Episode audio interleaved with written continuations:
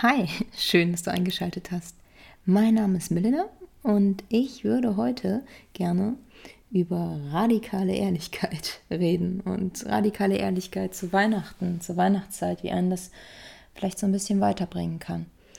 Ähm, das ist praktisch so ein, ja, so ein Thema, was man vielleicht aktuell anwenden kann, denn jetzt gerade werden ja viele Leute mal angerufen und man spricht vielleicht in der Familie ab, wenn man eine hat, ob man sich trifft, ob man sich nicht trifft und was da für Gefühle bei sind. Und ich dachte mir so, hm, immer wenn ich mit Menschen rede, die äh, sich zur Familienveranstaltung treffen, Weihnachten und sich einmal im Jahr zu diesem Familientreffen treffen, höre ich oft raus, dass das mit vielen Konflikten verbunden ist und dass ganz viele Menschen sich eigentlich gar nicht treffen wollen und dass da immer so ein Riesenelefant oft im Raum ist, der ähm, ja nicht so am Anfang angesprochen wird, aber beispielsweise, wenn die Familie sehr weit weg ist und man sich trifft und ähm, auch ein bisschen fahren muss und vielleicht auch schlafen muss, dass so spätestens am zweiten Weihnachtstag, dass das so richtig knallt. Denn alle haben was unterdrückt und diese Anspannung wird immer größer und dann fliegt der Elefant durch den Raum hin und her und dann gibt es Streit und Unterstellungen und ein super tolles Fest. ja. Ich würde heute gerne darüber reden, radikale Ehrlichkeit, wie Ehrlichkeit es ein bisschen erleichtern kann, durchs Leben zu kommen, vor allem Ehrlichkeit zu sich selber und wie man das vielleicht ein bisschen auf Weihnachten anwenden könnte. Das ist so ein kleines Gedankenexperiment. Hierbei muss man sich erstmal überlegen, hm, jeder hat ja so seine, seine eigene Wahrheit, also deine eigenen Gefühle, äh, deine eigenen subjektiven Eindrücke. Es gibt ja jetzt nicht die Wahrheit. Es, es gibt so gesellschaftliche Arrangements. So macht man das so oder so. Ähm, da muss man natürlich immer gucken, ist das noch aktuell? Ist es wirklich so? Gerade noch, denn nicht nur die Gesellschaft verändert sich, wir verändern uns und aber auch, auch deine Eltern verändern sich. Und äh, oder deine Kinder, je nachdem. Wir entwickeln uns ja oft auch weiter. Also jedenfalls wäre das wünschenswert. So, dass man manchmal vielleicht gucken muss, warum lüge ich denn oder warum nehme ich dieses Familienfest wahr, auch wenn ich es gar nicht möchte. Habe ich vielleicht Angst vor den Erwartungen meiner Eltern, dass ich sie verletze? Habe ich Angst, dass ich von der Familie ausgegrenzt werde?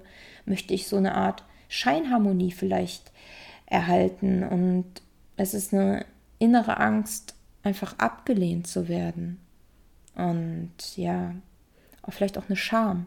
Vielleicht auch eine Scham, es einfach nicht zu schaffen, sich mit der Familie zu treffen und dass es danach einem besser geht oder dass man sich schämt, dass, dass es einen belastet oder dass man sich schämt, dass man einige Gedanken zu seiner Familie hat, die ehrlich für sich selber sind, beispielsweise wenn man verletzt wird und die Grenzen nicht so aufzeigen kann. Nicht zu sagen, nee, du kannst nicht, beispielsweise nehmen wir mal an, ihr habt einen Vater, der in eure Wohnung kommt und viel repariert und da sehr übergriffig ist und du hast ein, zwei Mal gesagt, ja, ich mache das schon irgendwie alleine und das nervt dich immer mehr, aber du weißt nicht, wie du es ansprechen willst, du willst ihn auch nicht verletzen. Du bist ja auch dankbar, dass er dich in Vergangenheit immer unterstützt hat, aber vielleicht ist hier dann wieder eine Grenze erreicht, die dann sehr übergriffig ist.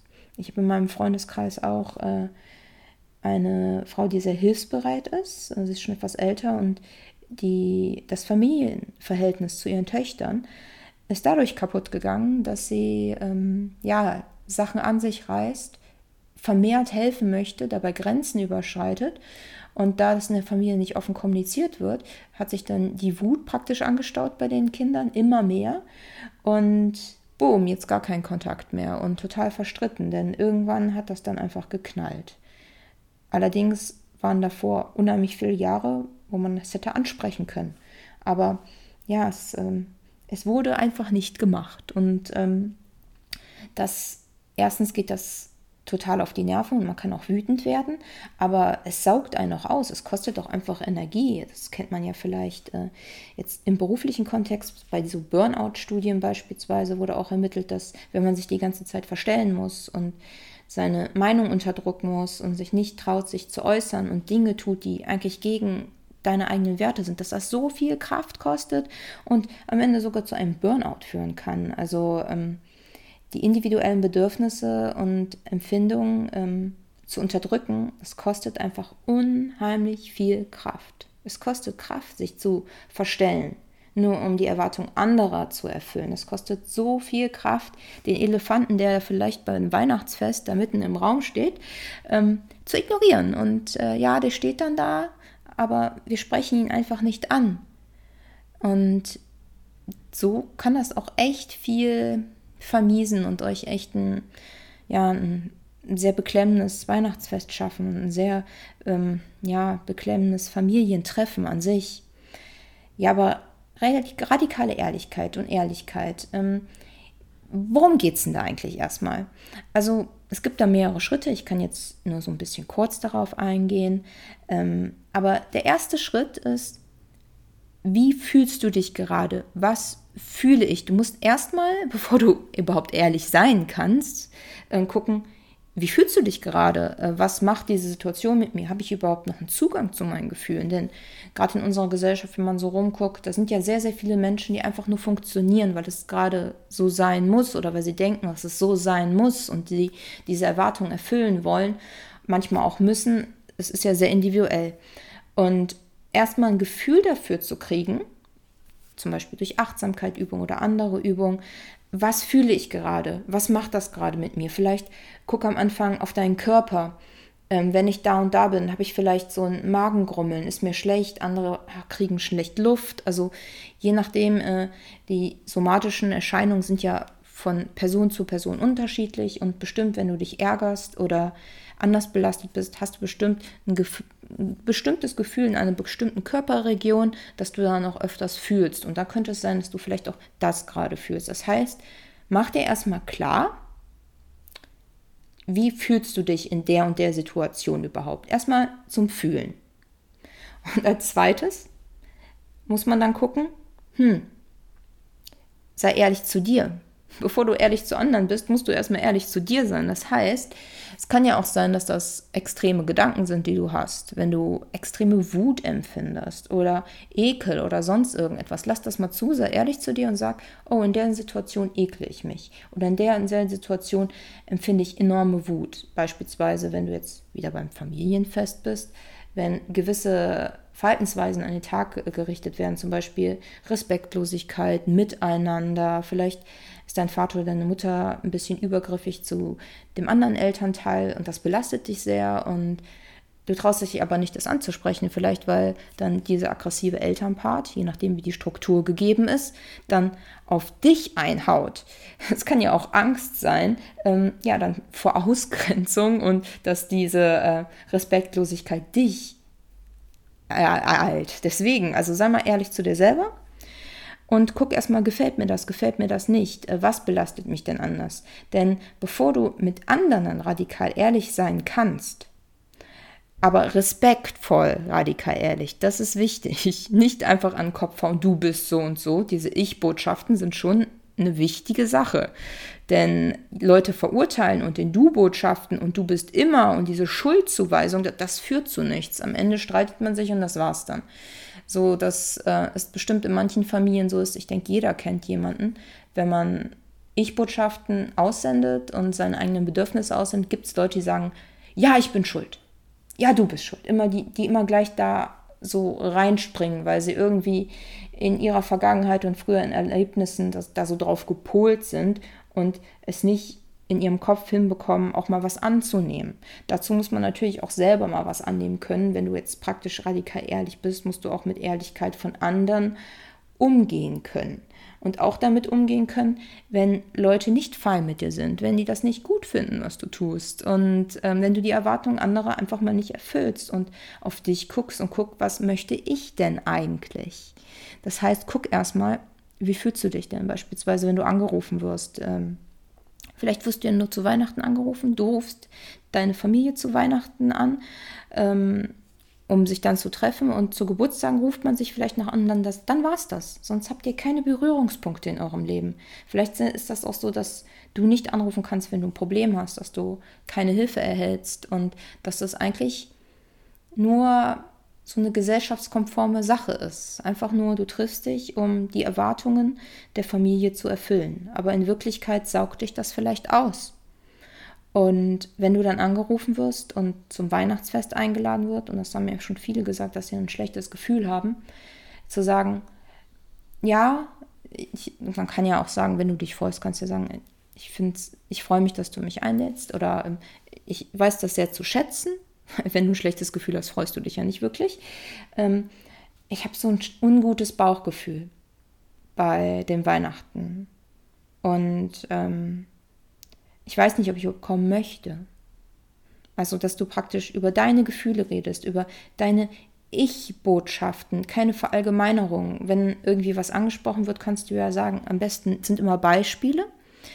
Beim letzten Weihnachtsfest gab es so einen großen Streit oder haben wir, hab, haben wir so und so miteinander agiert und das hat mich sehr belastet und mir sehr viel Kraft genommen. Ich fand das also ich fand das für mich war das nicht sehr schön, so dass du praktisch Empathie in deine Aussagen nimmst und nicht diese extrem Schuldzuweisungen und Du-Botschaften, dass du praktisch von dieser Gefühlsebene erstmal ausgehst, um dann hinterher erst in eine Handlungsebene zu kommen. Beispielsweise, wenn du dort übernachten würdest oder wenn es zwei, drei Tage sind, könnte man sich ja darauf treffen, dass vielleicht bist du ja zwiegespalten, du möchtest schon gerne hin, aber nicht so lange. Dann könntest du das ja sagen, dass ähm, dass am zweiten und dritten Tag ähm, auch ein bisschen zu viel wurde. Und vielleicht haben die anderen das aber auch so empfunden. Wenn ihr euch nie offen darüber austauscht, dann weißt du das ja gar nicht.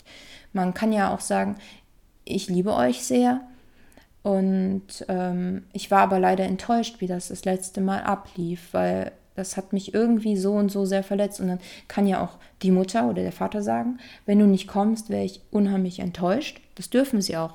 Jeder darf seine Gefühle haben, da muss damit klarkommen. Ähm, und das und das empfand ich auch als unangenehm. Dann kann man ja gucken, wie kann ich damit umgehen. Vielleicht nicht dort übernachten.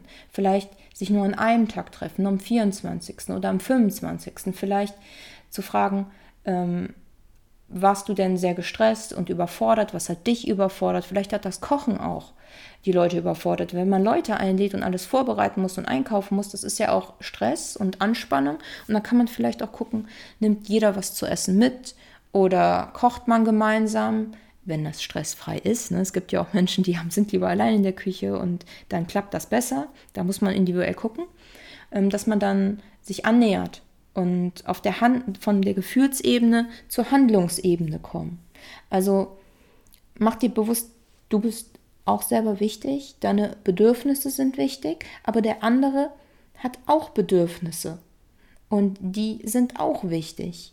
Das heißt, ähm, sage zum Beispiel, es wäre hilfreich für mich oder ich habe das Gefühl, dass, das sind diese Ich-Botschaften. Das ist so eine gewaltfreie Kommunikation. Die kann man auch üben. Also am besten übst du vielleicht nicht direkt beim Familienfest, sondern mit deinem Partner, mit Freunden. Vielleicht sind da ja auch Handlungsaspekte, die dir nicht so gefallen. Beispielsweise, wenn ihr spazieren geht oder essen geht und ein Kellner wird so behandelt, wie es dir unangenehm ist, vielleicht rollt derjenige mit den Augen nach oben oder so, dann kannst du ja auch sagen, oh, wie du wie wir jetzt, als wir jetzt gerade essen waren und du hast mit den Augen so nach oben gerollt und warst so stark genervt, das, das habe ich als sehr negativ für mich wahrgenommen. Irgendwie hatte ich da ein schlechtes Bauchgefühl bei. Dann kann vielleicht der andere auch sagen, ja, ich hatte heute so Stress und meine Nerven sind einfach so dünn. Ich, ich, ich kam einfach mit nichts so groß klar. Und dann trifft man sich ja und dann entfärbt man dann praktisch mehr und hat dann mehr Verständnis auch dafür und denkt sich, okay, das ist das Einmaliges oder was Zweimaliges, je nachdem, wie lange man schon in, in so einer Anspannung äh, miteinander verkehrt oder wie oft das schon passiert ist. Und dann kann man sich oft auch treffen, denn manchmal Vielleicht hast du ein schlechtes Gefühl, wenn du dich mit Freunden oder so triffst und hast irgendwie Wünsche in dir und Erwartungen, die nicht erfüllt werden, was deine Wünsche und deine Erwartungen sind. Aber du hast sie nicht kommuniziert und der andere kann ja nicht in den Kopf gucken. Wie soll er das denn wissen? Der kann das ja gar nicht wissen. Und dann kannst du deine Gefühle in einer Ich-Botschaft kommunizieren. Und wäre schön, wenn der andere es auch eine Ich-Botschaft macht, aber kann man nicht erwarten, nicht wirklich. Aber ähm, dann noch dafür offen zu sein und vielleicht ent, äh, entwickeln sich dann deine Gefühle auch ein bisschen anders und die Wut geht dann auch weg oder die Enttäuschung, da du dann auch verstehst, warum der andere so gehandelt hast. Das heißt aber nicht, dass deine Gefühle dann wieder weggedrückt werden. Ihr müsst praktisch so ein, so ein Gleichgewicht finden. Das heißt, wenn du jetzt im Weihnachtsfest bist, dann vorher vielleicht Dinge ansprechen, die dich belasten könnten, um praktisch in dieser Situation anders damit umgehen zu können und nicht erst am dritten Tag was zu sagen. Also, und es ist natürlich auch so, wenn du Dinge ansprichst, manchmal bleiben sie dann so. Manchmal ändert jemand nicht sein Verhalten und dann musst du halt gucken, was du machen möchtest, was du für Konsequenzen ziehst. Äh, eventuell, wenn es beim Familienfest jetzt gesagt wird, nein, wenn du nicht zwei, drei Tage kommst, das geht gar nicht und dann vielleicht die Konsequenz zu ziehen, wenn man sich nicht in der Mitte trifft, dass man dann dieses Jahr nicht hingeht. Und aber auch gucken, kommst du dann auch damit klar? Was gibt es dir positiv, negativ? Aber die ganze Zeit sich dazu verstellen, ist ja auch nicht die Lösung. Allerdings kann einem natürlich dann auch passieren, ähm, ja, dass, dass man auch mal auf Reaktionen äh, kommt, die nicht so angenehm für einen selber sind. Ne? Denn ähm, diese Ehrlichkeit ist ja auch für andere manchmal nicht ganz so angenehm, obwohl ich denke, dass es in Beziehungen sehr, sehr wichtig ist, ehrlich zueinander zu sein. Respektvoll ehrlich. Denn wenn man nicht ehrlich zueinander ist, dann entfernt man sich ja auch emotional voneinander und es sind unheimlich viele Gefühle dann involviert und oft unterdrückt man was und man ist einfach ausgesaugt, man hat einfach keine Kraft mehr.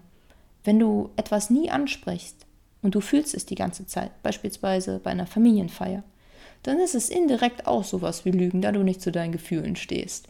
Klar, wir lügen, um Leute nicht zu verletzen. Und ich meine jetzt nicht radikale Ehrlichkeit, dass du jetzt in der Bahn sitzt und dem Herrn gegenüber sagst, ja, also ihr Kleidungsstil, das geht nicht. Also nein, meine Augen, schrecklich.